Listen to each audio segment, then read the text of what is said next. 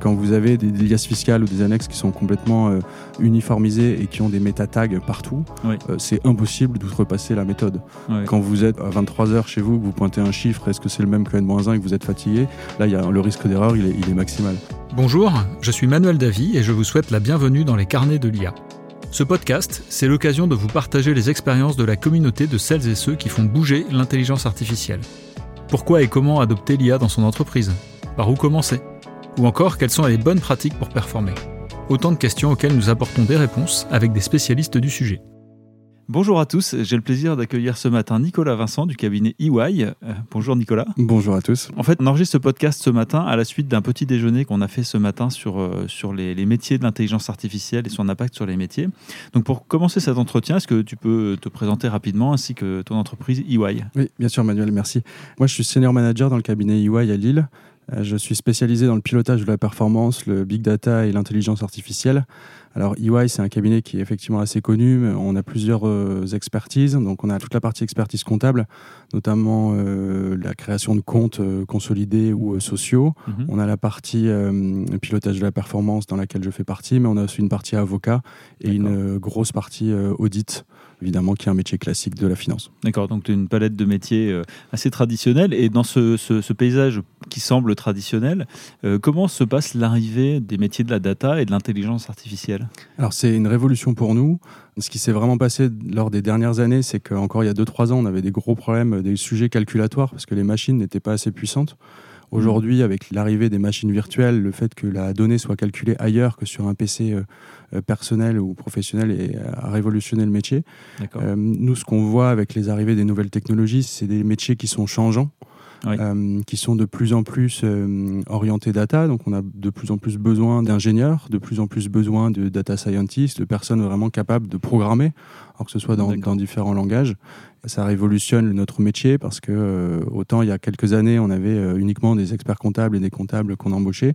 Aujourd'hui, on a tout type de profils, euh, des profils très divers, des profils Mhm. très variés de plusieurs nationalités différentes et c'est assez passionnant. Donc, donc ça veut dire en fait que là où on avait des métiers traditionnellement de comptables, d'experts comptables, d'auditeurs euh, au compte, en fait on va avoir des nouveaux profils qui sont plus orientés sur la programmation, etc. Dans les mêmes équipes. Tout à fait, dans les mêmes équipes. D'accord. Et, euh, et alors, c'est vraiment une force d'EY d'être pluridisciplinaire. Oui. C'est-à-dire que nous, des fois, on a un sujet sur la mise en place d'un tableau de bord très spécialisé dans l'industrie, dans l'industrie lourde ou dans l'industrie du luxe.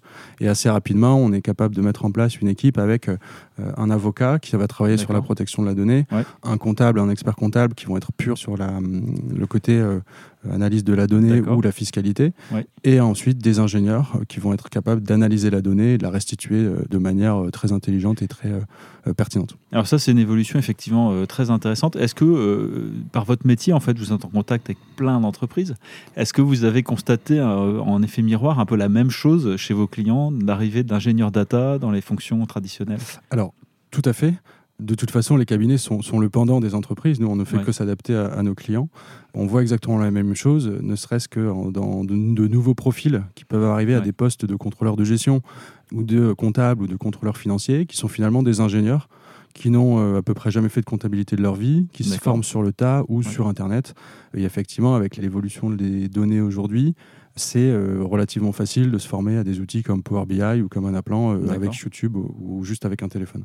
D'accord, donc c'est une évolution qui est dans l'ensemble des industries en fait et des métiers. On a beaucoup parlé récemment euh, des robots conversationnels avec la mise en ligne de ChatGPT ou d'autres euh, de ces euh, euh, compétiteurs. Est-ce que ça a un impact dans vos métiers, euh, chez EY en général ou- et également chez vos clients peut-être? Alors, dans les deux, je réponds encore une fois dans les deux, ça a un impact chez EY parce que euh, la plupart de mes équipes, que ce soit en programmation, l'utilisent euh, assez fortement. Avant, on utilisait beaucoup les forums ou les, ou les plateformes EY. Pour- trouver des réponses à des questions de développeurs informatiques, c'est ça? Tout à fait, Ouais. tout à fait. D'accord. On l'utilise euh, donc notamment en programmation parce que euh, avant, la plupart des, des programmeurs utilisent les forums sur Google ou sur n'importe quelle plateforme. D'accord. Aujourd'hui, ChatGPT, l'information est, est a priori pour l'instant plutôt vérifiée, D'accord. euh, alors que sur les forums, vous pouvez trouver, enfin, les, les forums On n'est sont jamais open sûr source. de qui on l'a n'est jamais, ouais. on n'est jamais Ouais. sûr. Mm. La question, c'est est-ce qu'on est sûr de ce que ChatGPT répond? Mais ça, c'est un, un autre Après, sujet. si c'est pour inspirer, pour aller tester euh, des idées, ça peut, ça peut toujours être utile, effectivement. C'est exactement ça. D'accord, donc ça c'est vraiment pour le métier des développeurs et des ingénieurs. Est-ce que dans les métiers vraiment plus traditionnels comme le comptable ou l'expert comptable, euh, aujourd'hui vous voyez des gens qui utilisent régulièrement ce type d'outils? Alors, dans les métiers purement comptables, un petit peu moins pour l'instant, Mhm. mais, mais j'ai conviction que ça, ça va arriver. Là où je le vois aussi beaucoup, et, et ça pour le coup, EY l'utilise, c'est dans tout ce qui est recrutement. Aujourd'hui, on peut demander à ChatGPT embauche-moi un comptable. Il va vous écrire très très rapidement euh, autant de lignes euh, que vous le souhaitez. Euh, il va vous dire si vous avez un bac plus 5, si vous êtes Pour une annonce de poste, Oui. vous voulez dire, pour Si- faire l'annonce Tout à fait. publier. Si vous connaissez les IFRS, la CVAE, il va employer des termes assez techniques. D'accord. Et alors, ce qui est assez incroyable avec ChatGPT, c'est que vous pouvez lui dire aussi je veux cette annonce-là, mais limitée à 15 lignes. Hmm. Et ça, il le fait instantanément. Alors que nous, rédiger une offre pour qu'elle soit fun, notamment en consolidation, ce qui n'est pas le métier le plus fun de base, euh, vous pouvez aussi demander à ChatGPT euh, rédige-moi la même annonce, mais fun. Et là, il va vous dire si tu es un jeu de la compta, rejoins-nous. Mais ça, c'est assez incroyable et ça nous fait gagner un temps Ouais. très considérable. Mais est-ce qu'il n'y a pas un risque quand même de se banaliser, c'est-à-dire d'avoir les mêmes annonces que euh, vos compétiteurs et de perdre un peu votre âme dans cette. euh, Alors, c'est un des très grands risques. Ouais. Je pense que je ne l'ai pas encore dit, mais je suis intervenant aussi dans les écoles, dans la Schema et l'ESSEC. Donc, on fait souvent les tests de poser la même question à ChatGPT. Oui. Et finalement, vous n'avez pas toujours la même réponse. C'est sûr. Euh, donc, ça, effectivement, c'est un risque. On va se différencier avec EY sur, euh, sur le côté euh, des offres diversifiées et un cabinet global qui est complètement. euh, vous, êtes, vous travaillez pour EY Monde toujours. Mhm. Euh, D'accord. donc, on essaie de se différencier pour ça. Évidemment, on ne peut pas publier une offre sans la relire, sortie directement Bien sûr. de ChatGPT. Et sans doute sur la modifier un petit peu à la, pour l'adapter. D'accord, très bien. Eh bien, merci pour ces réponses. Ça nous amène à notre première question. Vous avez un message. Salut Nicolas, Euh, quel est l'impact de l'IA sur les métiers de la finance? Est-ce que le quotidien d'un expert comptable ou d'un commissaire aux comptes euh, change avec l'IA il change beaucoup euh, parce qu'on a un accès à une donnée qui est infinie.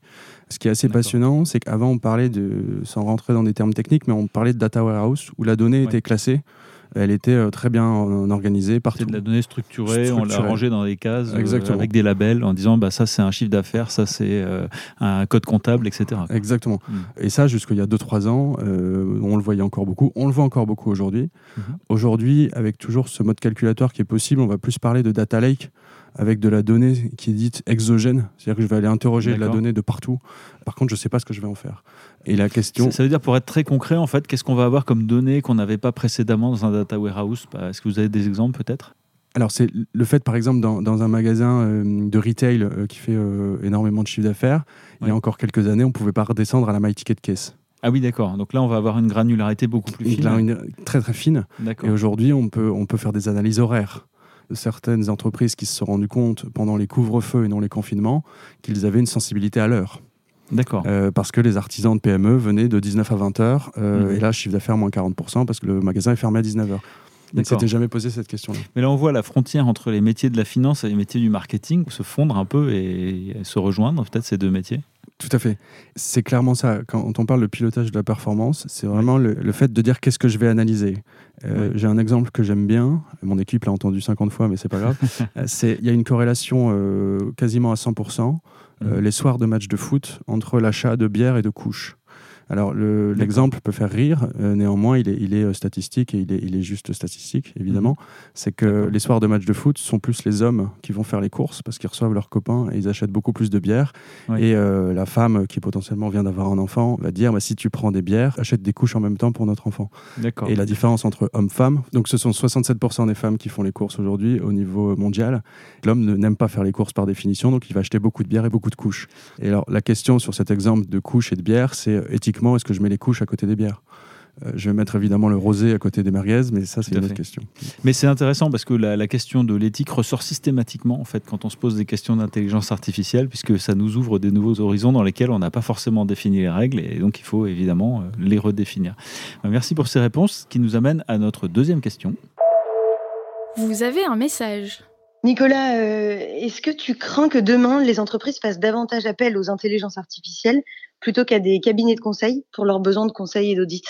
Le risque est complètement euh, possible et euh, envisagé par les cabinets, et notamment EY. Il faut savoir que je vais donner un exemple en termes d'audit. Euh, moi, quand j'ai commencé il y a 12 ans à travailler, je pointais des liasses ou des annexes fiscales euh, à la main, dans le train, la nuit, avec un stylo. Euh, Aujourd'hui, avec les outils analytics, on arrive à avoir des audits qui sont presque quasiment informatiques, donc beaucoup plus intéressants, beaucoup plus analytiques, où on en ressort notamment sur de l'antifraude, où on ressort avec des lois de Bernoulli ou des choses comme ça on arrive à avoir beaucoup plus de valeur ajoutée pour le client, même si on est en audit. Ça, c'est assez capital. Et ce qui se passe aussi, c'est que le fait que le monde utilise de la data protège tout le monde finalement, avec des normes IFRS, des rapports convergents. Mm. Euh, c'est une norme et- qui vient de sortir, qui, enfin, qui est sortie il y a 2-3 ans, qui s'appelle XBRL. Je vous invite à regarder ça sur Internet. C'est assez passionnant et c'est très sécurisant pour auditer finalement 400 pages euh, d'une annexe en, en quelques secondes avec les outils aujourd'hui. Et ça, il y a deux ans, ça n'existait pas. Donc ça, ça retire une part des missions qui étaient une mission dite de petite main en fait où il fallait vraiment analyser mais j'imagine qu'une fois qu'on a détecté un problème il y a toujours une intervention humaine qui doit avoir lieu pour la gérer Tout à fait, tout à fait. Et c'est pour ça qu'on n'est pas si inquiet que ça sur, sur le, le remplacement total de l'IA. Euh, moi, je ne crois absolument pas que l'IA va remplacer l'humain. Et très peu de personnes le disent aujourd'hui parce qu'effectivement, il y aura toujours des responsabilités juridiques euh, qu'il faudra Bien euh, engager. Euh, néanmoins, je pense beaucoup à la force même des étudiants qui sortent d'école à être capables de sortir des analyses beaucoup plus poussées Oui. euh, que s'ils avaient finalement pointé euh, une annexe. moi, je pense que j'ai pointé des annexes pendant un ou deux ans. Est-ce que j'en ai retiré quelque chose? Oui, en termes de travail, en termes d'intellect et en termes d'analyse financière, j'en suis moins sûr. Euh, Néanmoins, comme là, nos analyses sortent en quelques secondes, on peut très vite se pencher sur le- la valeur ajoutée et la compréhension du business, du cash flow, tous les éléments financiers, tous les états financiers de nos clients. mais ça c'est plutôt une bonne nouvelle. C'est-à-dire que la qualité l'expérience collaborateur dans le métier en fait euh, de l'audit financier par exemple euh, s'améliore fortement grâce à ce type de technologie. Elle s'améliore fortement et elle est beaucoup plus sécurisée en termes de, De responsabilité. en termes de responsabilité, de en termes de méthode. Oui, Hmm, tout à fait. Quand vous avez des, des liasses fiscales ou des annexes qui sont complètement euh, uniformisées et qui ont des méta-tags partout, Oui. euh, c'est impossible d'outrepasser la méthode. Quand vous êtes à 23h chez vous, que vous pointez un chiffre, est-ce que c'est le même que N-1 et que vous êtes fatigué? Là, y a, le risque d'erreur, il est, il est maximal. Oui, Euh, donc ça, c'est très sécurisant. on enlève le risque d'erreur humaine et donc finalement ça sécurise toute cette fonction de l'audit financier. Eh bien, merci beaucoup Nicolas Vincent à nouveau pour ce témoignage et, et ces éléments de réflexion. Quant à nous, on se retrouve dans 15 pour un nouvel épisode. D'ici là, n'hésitez pas à vous connecter sur notre site internet www.iahdf.org et à écouter tous les autres épisodes de notre podcast si vous ne l'avez pas encore fait et à vous abonner à notre chaîne.